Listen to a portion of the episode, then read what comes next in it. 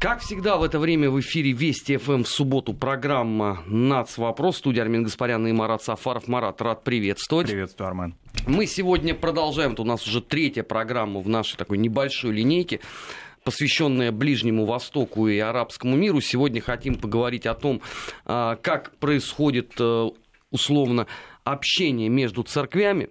Но начать сегодня хотелось бы, конечно, а, с Константинопольского патриархата, хотя бы в силу того, что он как раз территориально находится а, в этом самом регионе. И, наверное, едва ли я погрешу против истины, если скажу, что за решениями, которые вот следовали там с 9 по 11 октября, с большим вниманием следили в России. Да, хотя географически и исторически он вроде бы не входит в число церквей Востока, тем не менее тот статус, который Константинопольский патриархат подчеркивает и который до последнего времени не подвергался особому сомнению, его статус Вселенского патриархата, он, конечно, концентрирует внимание на нем, а эти дни стали обострением значит, такого информационного внимания к деяниям Константинопольского синода, поскольку вот не далее, как на этой неделе, в четверг, 11 октября, синод Вселенского патриархата отменил ни много ни мало указ 1686 1996 года, в соответствии с которым Киевская метрополия перешла под юрисдикцию Москвы. То есть мы, можно сказать, свидетели исторического события. И кроме того, что более важно, как мне представляется, Константинопольский патриархат возобновил канонический статус представителя вот этой неканонической, то есть фактически еретической Украинской Православной Церкви Киевского Патриархата Филарета Денисенко. Таким образом, он, значит, из еретиков а, может э, вполне возглавить церковь, э, которая Константинополь обещает на днях буквально дать автокефалию. Правда, это обещание уже длится в течение двух месяцев, но, тем не менее, ситуация не, уже развивается. о днях э, речь не идет. Уже, насколько я понял, из вот этих таких полуизоповых э, заявлений, которые оттуда последовали, речь идет о том, что они готовы начать э, рассматривать вот весь этот вопрос, э, поскольку эта история комплексная, ну, длиться это, наверное, тоже может э, достаточно долго. Другой ведь э, здесь аспект, что Украина уже что-то празднует. Я, правда, вот упорно не понимаю, какой Томас они а, отмечают уже, вот какой день по счету. Потому да. что никаких заявлений на этот счет как раз не было. Да, но все обостряется, вся ситуация, в общем, развивается в таком уже стремительном ключе, поскольку еще месяц назад, когда э, речь шла о э, отправке на Украину экзархов, непосредственно представителей Константинопольского патриархата, напомним, на каноническую территорию РПЦ. Мы тогда не представляли себе, что все будет так развиваться стремительно. А, я думаю, что мы сейчас а, послушаем нашего а, коллегу, эксперта информационно-аналитического портала «Вестник Кавказа» Артема Скалу, потом продолжим. Артем, приветствуем вас и слушаем. Да, добрый день. Я бы хотел вот затронуть тему христиан как раз на Ближнем Востоке, но в первую очередь начну с того, что, конечно, посчитать точное количество их сейчас э, очень сложно, если не сказать невозможно. Тем не менее, вот согласно последним данным э, местных церквей и ООН, э, в настоящее время в регионе, включая страны Персидского залива, а также Йемен и Иран, насчитывается около 18 миллионов христиан. Лидером здесь является безоговорочным э, Египет, на территории которого проживает свыше 9 миллионов христиан, Далее следует Ливан, около двух миллионов человек, Саудовская Аравия, где-то миллион четыреста, Сирия миллион двести, и затем ОАЭ Кувейт. Каждый из этих стран примерно 700 тысяч небольшим человек, христиан. А, значит, если говорить о Египте, то большая часть христиан в, в этой стране это копты, которые являются представителями одной из самых древних ветвей христианства.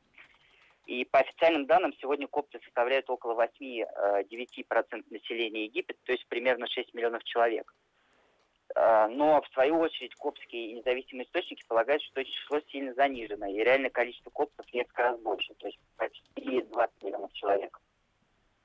Э, согласно вот проведенным в последние годы исследованиям, одним из главных убежищ христиан, бегущих от преследований в первую очередь из Сирии и Ирака, является Ливан – при этом число христиан в самом Ливане э, также снизилось. То есть, допустим, в 1932 году христианским было 53% населения, а сейчас христиане составляют менее 40%. Э, самый крупный является в Ливане Маронитская церковь, которая, несмотря на объединение с католической церковью в 1736 году, по-прежнему сохраняет свои собственные традиции. и также достаточно сильные позиции в Ливане у греческой православной церкви. А, если говорить о странах Персидского залива, то самая большая группа христиан проживает в Саудовской Аравии. Это миллион четыреста человек. И при этом почти миллион, даже более миллиона человек из христианского сообщества королевства составляют католики. А большая часть из них это филиппинские экспаты, которым власти позволяют работать здесь без представления им гражданства Саудовской Аравии. Но, э, несмотря на то, что саудиты позволили христианам въезжать в страну в качестве иностранных работников на временную работу, э, им запрещено открыто исповедовать свою религию. То есть вот э, до недавнего времени в Саудовской Аравии не существовало, например, официальных церквей, несмотря на наличие исторической церкви в районе Эль-Джубай. То есть власти просто запрещали местным жителям и иностранным гражданам посещать ее. В то же время вот надо отметить, что сейчас ситуация постепенно меняется. Вот в частности в мае этого года Саудовская Аравия договорилась с Ватиканом о строительстве первой в стране церкви для христиан. А, если говорить о миграции христиан с Ближнего Востока, то в последние годы она, конечно, э, самым главным образом происходит в Сирии. Сейчас там осталось всего где-то миллион двести человек, что почти вдвое меньше, чем было в декабре 2010 года, то есть на начало арабской весны. Самыми крупными церквями здесь э, являются греческая православная и греко-католическая, но при этом действует также сирийская православная церковь, сирийская католическая, армянская православная, армяно-григорианская и ассирийская и халдейская. В соседнем для Сирии Ираке, например, число христиан сократилось с 1 миллиона человек в 1990-х годах до 300 тысяч в 2006 году. И вот на данный момент там проживает около 250 тысяч христиан.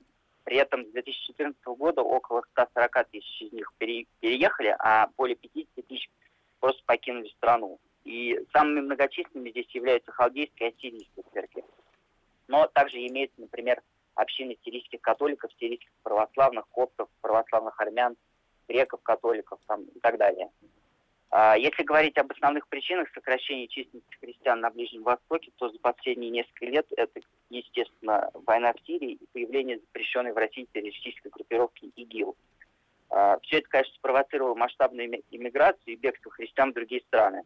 Но если говорить а, о миграции христиан с Ближнего Востока как о явлении, то этому событию примерно, э, этому явлению примерно сто лет, даже поболее. И у него, естественно, множество причин. В любой момент они, конечно, варьируются, и все зависит конкретно от э, определенных стран. И вот если заканчивать этот разговор, то в той же Сирии, вот, например, э, если несколько лет тому назад более 10% жителей страны были христианами, но во время гражданской войны последних лет э, 1 миллион примерно христиан были вынуждены бежать из страны. Спасибо, Артем. Э, на прямой связи со студией Вести ФМ был эксперт информационно-аналитического портала Вестник Кавказа Артем Скалов. Марат, ну если вот так кратко резюмировать то, что сказал э, наш коллега, тогда получается, что через условно там 50-60 лет может вообще не оказаться э, христиан на Ближнем Востоке как таковых. Да, и вот возвращаясь к тому, с чего мы начали, о э, заботах и попечении Вселенского Патриархата христианами, живущими далеко не на Востоке, э, исторически Вселенский Патриархат, в силу того, что он греческий, и наследник византийской традиции, он, э, в общем, всегда вмешивался в ближневосточные дела, поскольку во всех остальных церквях Востока, о которых мы поговорим сегодня, также большую часть епископат составляли этнические греки. Такая была греческая солидарность фактически, в которой Вселенский Патриарх был первым среди равных. Но вот на протяжении последних 10 лет, это так как минимум мы их возьмем, а, особенно в период после арабской весны, обострения ситуации на Ближнем Востоке, мы не слышим голосов а, епископов и самого патриарха Варфоломея Вселенского относительно заботы, попечения о а, не просто гонимых, а истребляемых христианах на Востоке. Вот мы не слышали ни одного из этих заявлений а, и никакой конкретной помощи, которую бы Вселенский Патриархат мог оказывать. Конечно, здесь небольшая такая злая ирония тоже в моих словах присутствует, потому что Вселенский Патриархат во многом, я себе позволю даже так сказать, виртуальная организация. А, это не Марат, церковь. мне кажется, что 90, а, наверное, 7% а, православного, православной паствы в России вообще узнала о существовании этой чудесной артели только когда они заговорили о том, что они собираются давать автокефалию а, вот этой безблагодатной секте Денисенко. Да, потому что вот вы очень правильно назвали ее сектой. Сам Константинопольский патриархат в XIX веке, еще в 1872 году, осудил национальные или националистические секты и деление церквей по национальному признаку, говоря о том, что мы должны придерживаться христианского догмата о, э, о том, что нет ни эллины, ни иудеи. Тогда это было связано, конечно, с тем, что болгары пытались от Вселенского патриархата отойти, и другие, значит, балканские народы. И вот тогда Вселенский патриархат, значит, своим посохом строго, значит, постучал э, в этом турецком небольшом, в греческом, вернее, небольшом квартале в Стамбуле Фонаре о том, что, значит, все это националисты. Прошло не более чем 140 лет, и выяснилось, что, оказывается, националистические секты вполне могут выродиться в благодатные поместные церкви. Только другие церкви, как Ну, которые, правда, никто слышали. никогда не признавал. Никогда не признавал и не признает. В ближайшее время, во всяком случае, мы не видим никаких малейших а, движений со стороны церквей Востока, древних церквей Востока к признанию. Более того, мы сегодня поговорим об их позиции. Она ровно диаметрально противоположная. Так вот, а, Почему виртуальная? Потому что, ну, что из себя представляет на сегодняшний момент Константинопольский патриархат? Если наши соотечественники где-то и с ним и сталкивались, то это та часть наше, нашего общества, православных паломников, которые бывали на Афоне, на Святой горе Афон. А, им там, по их по-разному там встречали, там очень разные правила. Константинопольский патриархат может, а, допустим, в, вмешиваться в политические сферы и благословлять еретиков, людей, у которых, ну, так скажем, да, может быть, личную жизнь людей не нужно вмешиваться, тем более нам, да, какое мы имеем отношение к тому, какую жизнь прожил 89-летний Филарет Денисенко. Но, тем не менее, существуют разные точки зрения насчет его личной жизни, не очень сочетающиеся с монашескими Нет, а что, значит э, разные точки зрения? Она одна.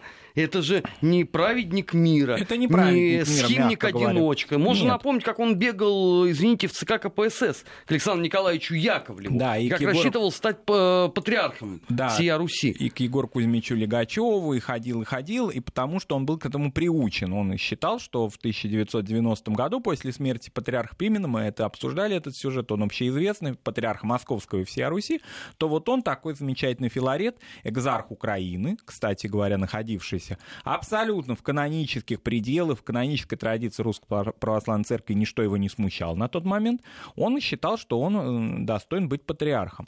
Но, однако, ему, значит, эти партийные руководители, либеральные и, значит, консервативные, оба заявили, что времена изменились несколько, и собор будет свободный. И вот на этом соборе 90-го года был избран патриарх Алексей II. После этого, ну, когда у человека такой вот, значит, уже потолок практически высвечивался его карьерного роста, и вдруг такой облом, конечно, он разочаровался в этом. При этом в еретики он ушел в ересь не сразу. Многие считают, что вот он такой принципиальный, в 90-м году сразу же поддержал украинское национальное движение. Ничего подобного. Он, он еще... как раз в пику Москве Он это в сделал. пику Москве это делал. И более того, в течение нескольких лет, до 92 -го года точно, еще не понимал э, своей конкретной позиции. А потом уже примкнул к этим иммигрантам, которые, собственно, уже тогда вмешивались на территорию канонической а, Русской Православной Церкви. Это были американские и канадские эмигранты, которые переселились на Украину, значит, его переосветили. Так что Филарет вот такая репутация. Я к чему это говорю? А, Константинопольский патриархат вот принципиален в вопросах Афона. Мы знаем о том, что на Афон любая женская душа не может проникнуть. Там птица не может залететь, там не то, что женщина. Вот такой вот, значит, а, принцип а, фейс-контроля на афонские монастыри. Но по отношению к Филарету и к его коллеге, значит, поэтому теперь же у него еще есть, э, многие об этом тоже только сейчас узнали, в том числе в России, что существует украинская автокефальная православная церковь, совсем маленькая, но тем не менее тоже раскольничья. Макарий такой товарищ есть.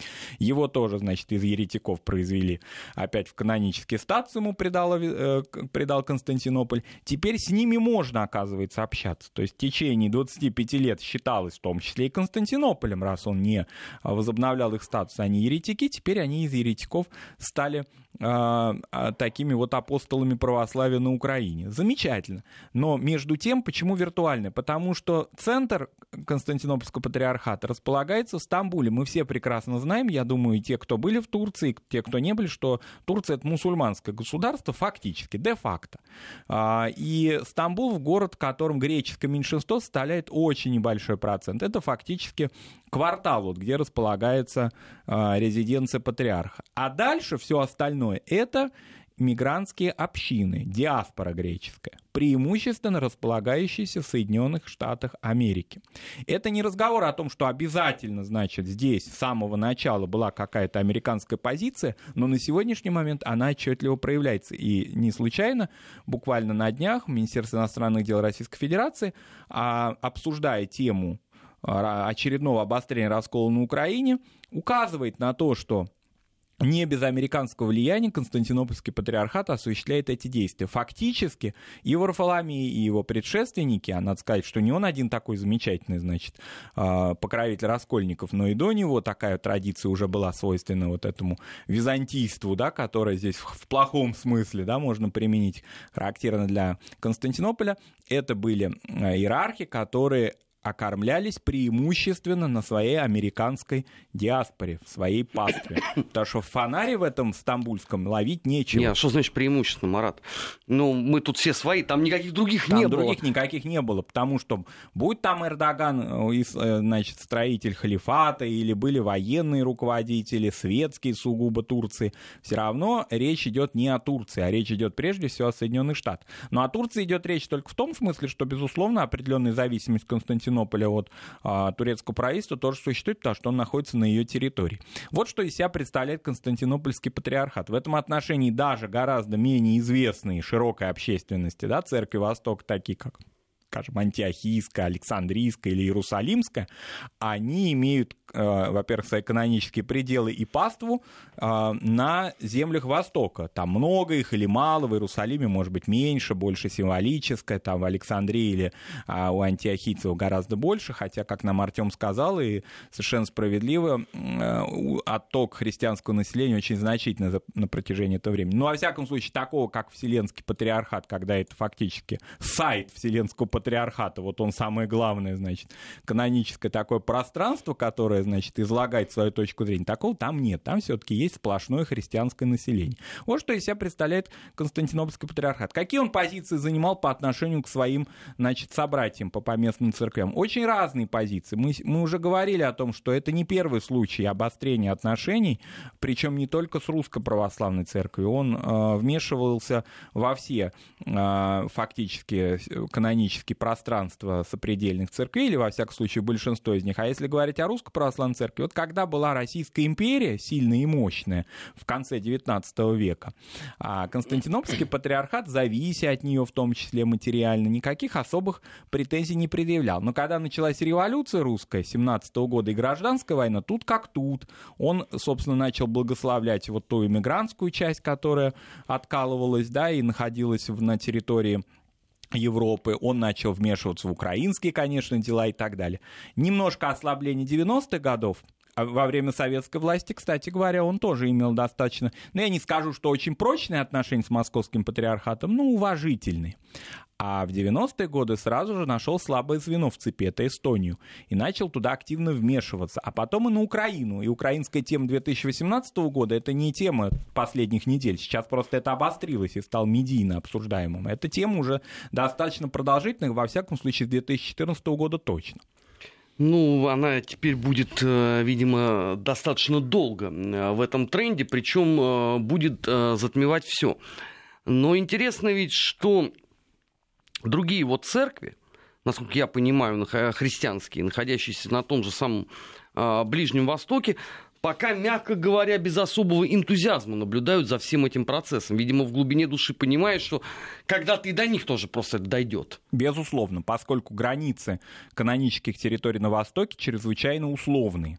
А, это границы, которые не совпадают с государственными территориями, с границами государств. Это скорее ну, такой статус-кво, который был определен в 19-20 веках преимущественно. Он, конечно, восходит, может быть, да и к средневековым каким-то да, параметрам таким разграничений церковных владений, но, тем не менее, преимущественно это новейший период.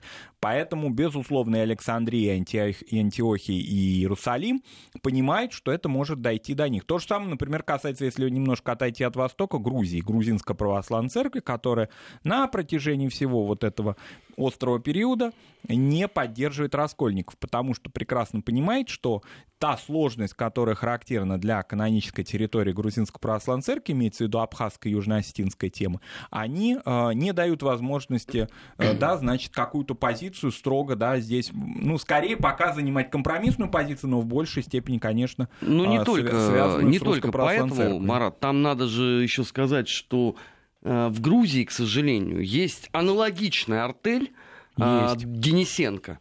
А, так называемая а, русская катакомбная церковь истинно православных христиан. Ну, там, правда, паства, я думаю, что, наверное, в районе где-нибудь человек 60, но зато в интернете она весьма и весьма бойкая. А многие же теперь а, странный вывод делают. Они судят по религиозной жизни или даже по догматичности на основании публикации в интернете. Вот это, конечно, парадокс 21-го столетия. Вот, собственно, каноническая история о благословлении Филарета и его коллеги Макария, она была считано всеми средствами массовой информации мировыми с сайта Константинопольского патриархата. То есть сам патриарх Варфоломей нигде, значит, в своих фонарских храмах об этом не заявил пока публично. То есть мы не слышали от него проповедь о том, что он уже благословляет украинский раскол. Но, тем не менее, вот я имею в виду этих дней. А все считано именно с сайта. Ну, для Вселенского патриархата, в отличие, скажем, там, от Грузии, вообще характерна, как мы сказали, такая виртуальная жизнь. Он привык к этому, поскольку такая трансграничная церковь необходима необходимо, значит, иметь связующие звенья, и интернет этому очень хорошо позволяет делать этому.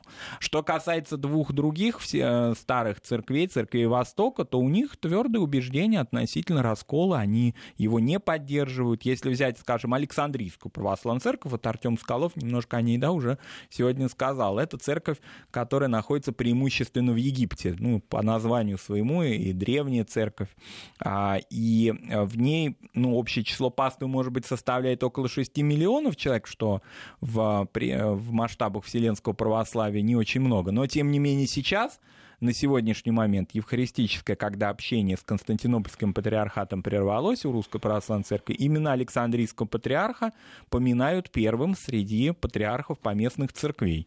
И э, он очень интересный человек, он уроженец Кипра, но совсем недавно он был в городе Одессе.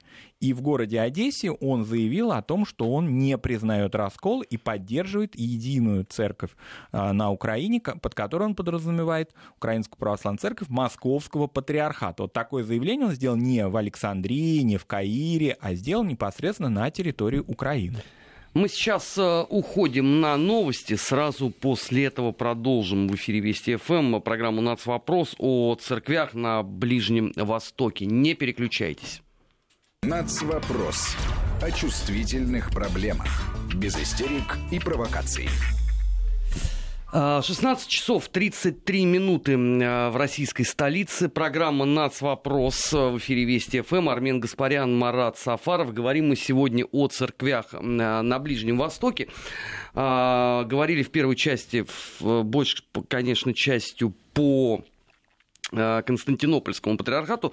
Марат, но здесь э, возникает вот законный вопрос. Вот при всем том, что, конечно, основная религия на Ближнем Востоке – это мусульманство. И мы в том числе даже знаем, что есть э, ряд стран, которые ну, в частности, Саудовская Аравия, где ваххабизм, по сути, государственная религия. Как складываются отношения у вот основной религии с христианами?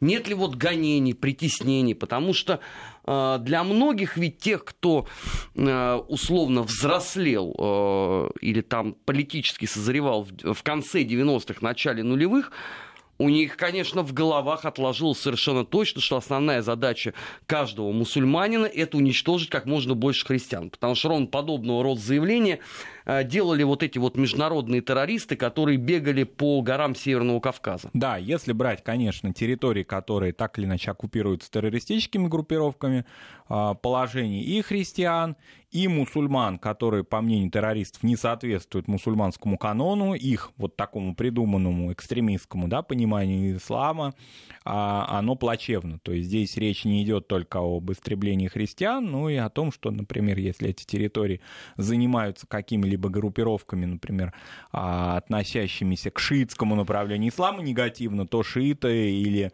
а, совершенно не мусульмане, а курды-езиды и христиане разных направлений и так далее, будут страдать и погибать на этой территории, поскольку эта территория оккупирована террористами. Если же брать конституционные государства, то есть те государства, в которых есть какое, какое-то хотя бы да, право, соответствующие, а, соответствующие статьи, посвященные статусу и положению религиозных общин, или, во всяком случае, те монархии, в которых Конституция отсутствует, но, тем не менее, есть опора на законы шариата и соответствующие положения о людях Писания, то есть людях, принадлежащих к авраамическим религиям, не только к мусульманам, но и христианам и иудеям, то здесь положение и статус де юра христиан, конечно, защищен. Я еще раз подчеркну де юра, то есть, во всяком случае, а, прямого геноцида гонений на них никто устраивать не будет. Другой разговор, что, безусловно, в разных странах все складывается по-разному с точки зрения гражданских ограничений людей разных религий. Это совершенно понятно. Есть страны, например, если мы возьмем территорию Сирии современной или Ливана, где христианские общины всегда были очень заметны в Ливане особенно, там существуют и определенные конституционные положения, которые фиксируют э, квотирование даже христиан не только в парламенте, но и на пост президента. И в Сирии это было всегда исторически, поскольку государство не моноконфессиональное, а представлены разные направления ислама и христианства, то там права христиан защищены. Вот к вопросу о том, наш нашим замечательным а, защитникам Ближнего Востока, демократии и свобод, которые какие-то, значит, заявления делали по отношению еще к покойному Хафизу Асуду, мы просто это забыли, но это было в 70-е, 80-е годы, и уж по отношению к Башару Асуду сейчас, вот это мы напомним о том, что я назвал эти два государства, можно продолжить не очень большой черед таких стран, где права христиан действительно защищены. Еще и у меня существует такое любимое государство Востока, правда, оно находится не на Востоке, а согласно э, фактически такой арабской географии на Западе, на Магребе, это Марокко, в котором, ну, мы о нем говорили, это государство особое, там вот права разных общин, иудейских и христианских тоже защищены. Другой разговор, что в странах, где право защищает положение христиан, ну, у христиан реально существует на протяжении уже многих веков очерченные такие пределы их гражданской социальной активности, в основном связанные с предпринимательством, с, собственно, внутренней конфессиональной жизнью, но не с государственной деятельностью. Хотя по-разному это бывало. Вот, например, в Ираке, который все полагали, что он прям такой монолит мусульманский, хотя тоже в нем была на, на протяжении многих лет партия Баас, она была социалистическая, в арабском понимании светская, очень долгое время, а, насколько я помню, таким рупором или, во всяком случае, наиболее публичной фигурой после Саддама Хусейна был Тарик Рамадан, который был, а, насколько я понимаю, христианин. И это было вот так, и он это публично, свою христианскую позицию и конфессию проявлял, и никто его за это не то что не преследовал, он был одной из самых весомых и важных фигур иракского эстеблишмента политического. Поэтому все по-разному, но в любом случае, конечно, это а, некая форма очерченных границ гражданской активности. Это надо подчеркнуть. Я специально не говорю Но она, о скорее, даже характерна для 20-го столетия. Для 20 в 21-м-то многое поменялось. То, да. то, что мы наблюдаем а, сегодня, там, с точки зрения даже а, религиозной политики, не говоря уж там про международную, еще каких-то 25 лет назад было в принципе невозможно.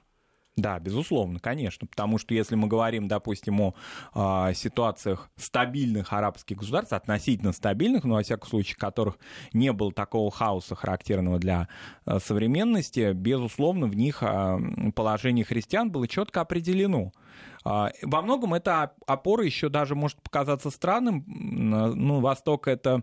На Востоке время движется очень медленно, да, и многие эти положения идут еще из Османской империи, например, из тех каких-то определенных правовых норм, которые были приняты в Османской империи. А если говорить вообще о базе правовой, ну, база — это вот идея о людях Писания. Она все-таки база. Из нее можно делать светские законы, можно а, полностью соответствовать шариату, но все-таки вот эти люди Писания, кораническое положение о том, что представители трех конфессии, собственно, мусульманской, христианской, иудейской, являются людьми вышедшими, верующими, вышедшими из одного, из одного авраамического такого контекста, оно, конечно, защищало на протяжении многих веков. Но еще раз подчеркну, чтобы никто не подумал, что я хочу да, каким-то образом блокировать историю средневековую. Все равно в этом обвинят, это традиционная история. Конечно, это де юра де юра. Другой разговор, что террористы не соблюдают де юра. Для них коранические заповеди, они такие вот э, ортодоксы и, значит, э, люди, которые придерживаются всего, всей буквы закона, тем не менее, коранические правила но на защиту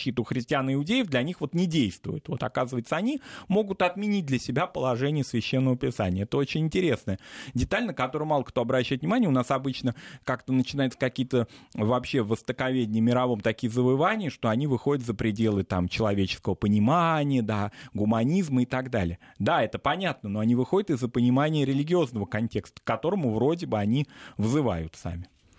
Вообще вот э, интересно, конечно, э, все вот эти вот э, разговоры и споры, которые ведутся вокруг церковных вопросов. Ведь э, вот что интересно здесь. Вот подавляющее большинство даже тех, кто высказывается по поводу положения христиан на Ближнем Востоке, по поводу того, есть ли там условно какие-либо притеснения или их нету, или как условно а, Вселенский патриархат а, помогает христианам на Ближнем Востоке, вот они до недавнего времени все не были замечены в вопросах религиозных. То есть я не видел у них каких-то там теологических размышлений, я не видел там попытки э, написания, ну, хотя бы э, мало-мальски серьезных э, статей по этому поводу. Я не видел в их э, в специальных эфирах, которых э, обсуждаются э, вот эти вот, ну, да, не, скажем так, не самые простые темы. Но вдруг по мановению волшебной палочки в течение двух недель все стали крупными специалистами э, в области религии.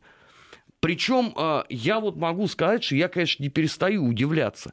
Э, сколько я прочитал о том, что каждая уважающая себя церковь, это, вероятно, все-таки они так поместные называют, каждая уважающая себя, обязана э, прервать совершенно ненужное общение. Под ненужным я так подозреваю, что речь идет про евхаристическое общение.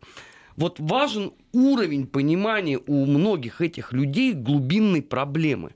Да, это, а я абсолютно согласен. Я, правда, себя хочу исправить. Я сказал о Тарихе Рамадане. Конечно, это Тарик Азиз имелся в виду, да, вот сподвижник Саддама Хусейна, единственный и наиболее такой активный медийно, прежде всего, активный христианин в правительстве Саддама Хусейна. Вот один из таких прецедентов и примеров того, что а, не мусульманин может в таком, казалось бы, да, сугубо мусульманском государстве, как Ирак, иметь а, высокие позиции. И судьба его, как и судьба большей части правительства Саддама Хусейна, была плачевно, он умер уже очень пожилым человеком в возрасте, если я не ошибаюсь, 80, там, 70 лет в тюрьме, потому что вот посчитали, что он тоже причастен к преступлениям Саддама Хусейна. Так посчитали руками значит, иракцев, но мы прекрасно знаем, как это судопроизводство все осуществлялось. И до сих пор также осуществляется, и, и осуществляется. Тут ничего не поменялось. Да, что касается положения христиан в этой стране, например, тех же там халдеев, католиков, да, или а, представителей других христианских церквей, понятно, что нам даже демографически рассказал наш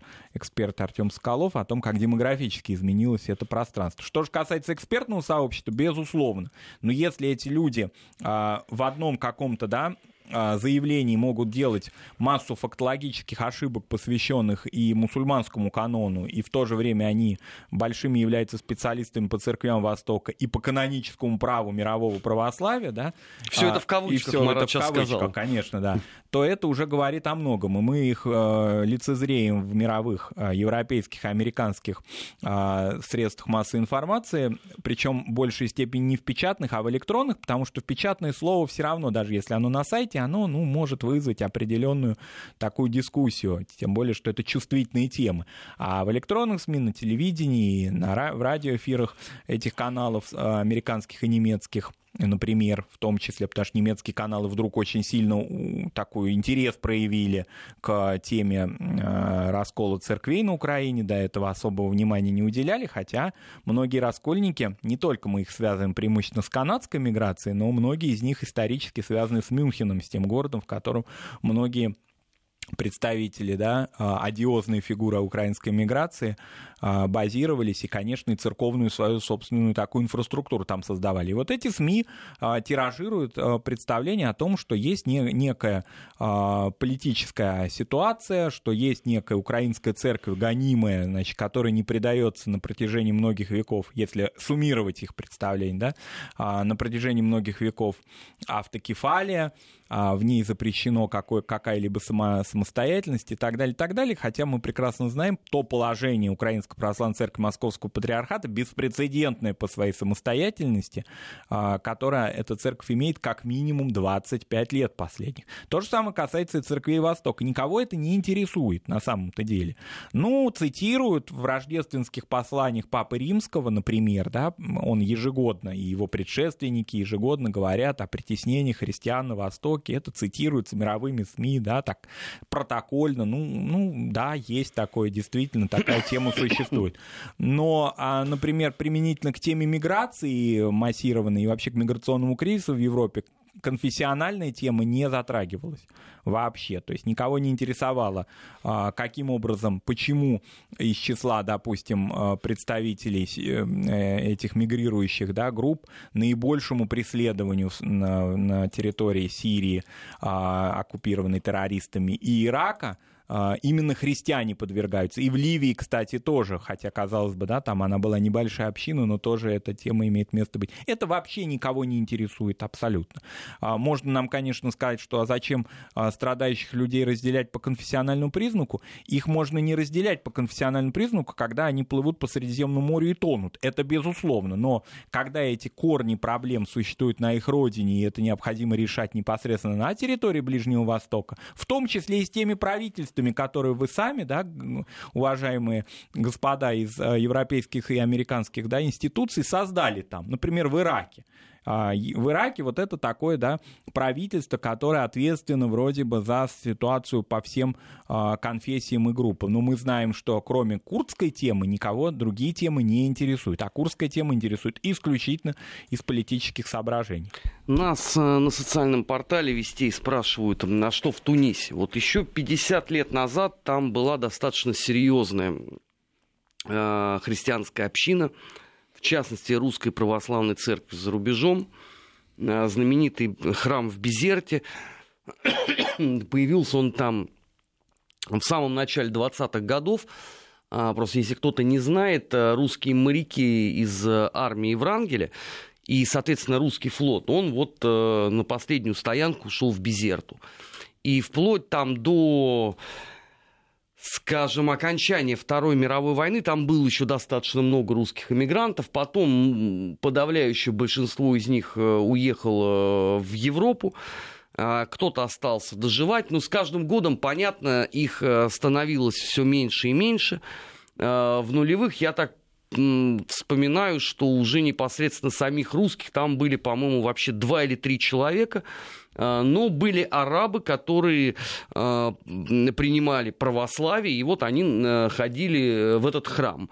А, какова его вот судьба вот в данный конкретный момент, вот честно говоря, не знаю, потому что давно уже, ну, собственно, как Ширинская да. Э, умерла, я с тех пор-то, по-моему, никаких новостей не ну, встречал вот об том мы храме. буквально в этом году с моей коллегой Полиной Ступак делали выпуск, посвященный, э, выпуск программы «Культурное путешествие» на Вести ФМ, посвященный Безерте, и разговаривали с хранительницей э, этого храма и музея Анастасии Ширинской. Э, это гражданка Российской Федерации теперь, которая с мужем выехала в Тунис по медицинской еще линии, то есть это врачи, которые там остались, работали там по контракту и потом остались в Тунисе, собственно. И она, поскольку была близка к Анастасии Александровне Ширинской, вот ей было это передано. А, но про храм она сказала, что храм открывается еженедельно, и приезжает служить священник из столицы Туниса, собственно, Туниса.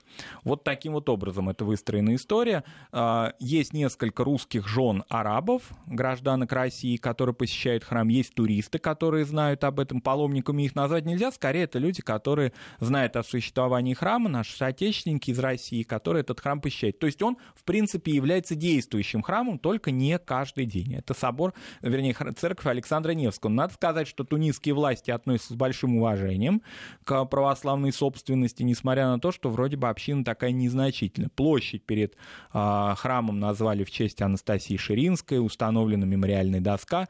Э, в принципе, отношение к христианам в Тунисе, несмотря на то, что тоже там прокатилась арабская весна, но не, и при прежнем режиме, и при нынешнем вполне нормально. Да я так подозреваю, что этот храм уже являлся там э, частью, наверное, культурного какого-то наследия Безерты, да. И, с 20-х годов -то все это было. Да, и кроме того, арабам, мусульманам очень характерно почитание кладбищ. Мы не берем ваххабитскую да, традицию, совсем другую, о ней мы говорили в прошлой программе, поэтому городские власти сохраняют и православные кладбища, которые в Безерте Да, есть. там очень много моряков э, русской императорской армии, белого морского флота. Вообще, конечно, а, выдающейся вот с точки зрения там а, культуры, истории была коллекция, но, к огромному сожалению, она нынче считается разрозненной, потому что что-то осталось в Безерте, что-то было передано в иммигрантские организации в Париже, и в частности, там, насколько я помню, а, икона последних гардемаринов, она сейчас в соборе Александра Невского на Рю-Дарю в Париже. Да. Что-то ушло в архивы. Но э, самое главное, что по большей частью это, конечно, не потеряно. Э, в отличие от э, многих других э, сокровищниц э, русского зарубежья. Но это отдельная, конечно, тема. Это скорее даже не к нас вопросу. Э, все относится. А мы-то сегодня говорим, в общем, о э, положении церквей на э, Ближнем Востоке. Времени у нас остается э, все меньше и меньше. И, наверное, я успею, Марат, вот задать такой, наверное, последний а, самый э, короткий вопрос. А, судьба православия на Ближнем Востоке, она какова будет? Она, конечно, будет определяться тем, как, как будет развиваться современная вот эта военно-политическая обстановка. Потому что надо сказать, что христиане Ближнего Востока преимущественно это состоятельные люди. Они отличаются в социальном смысле от основной части населения. А, это очень хорошо видно, например, по Ливану. Вот мы уже нам говорили демографию Ливана, в котором в начале 20 века было более половины населения принадлежало христиан, христианам разных направлений, а сейчас около трети только, потому что большая часть из них выехала. И если дальше будет продолжаться такая тенденция, то люди будут покидать. А, здесь очень важно, чтобы а, правительства тех стран, которые хотят сохранить этот этноконфессиональный ландшафт очень интересный. Не только де юра его сохраняли, но и де-факто заботились о своих гражданах. Спасибо, Марат. Нацвопрос продолжим в следующем часе недельным отчетом. Не переключайтесь.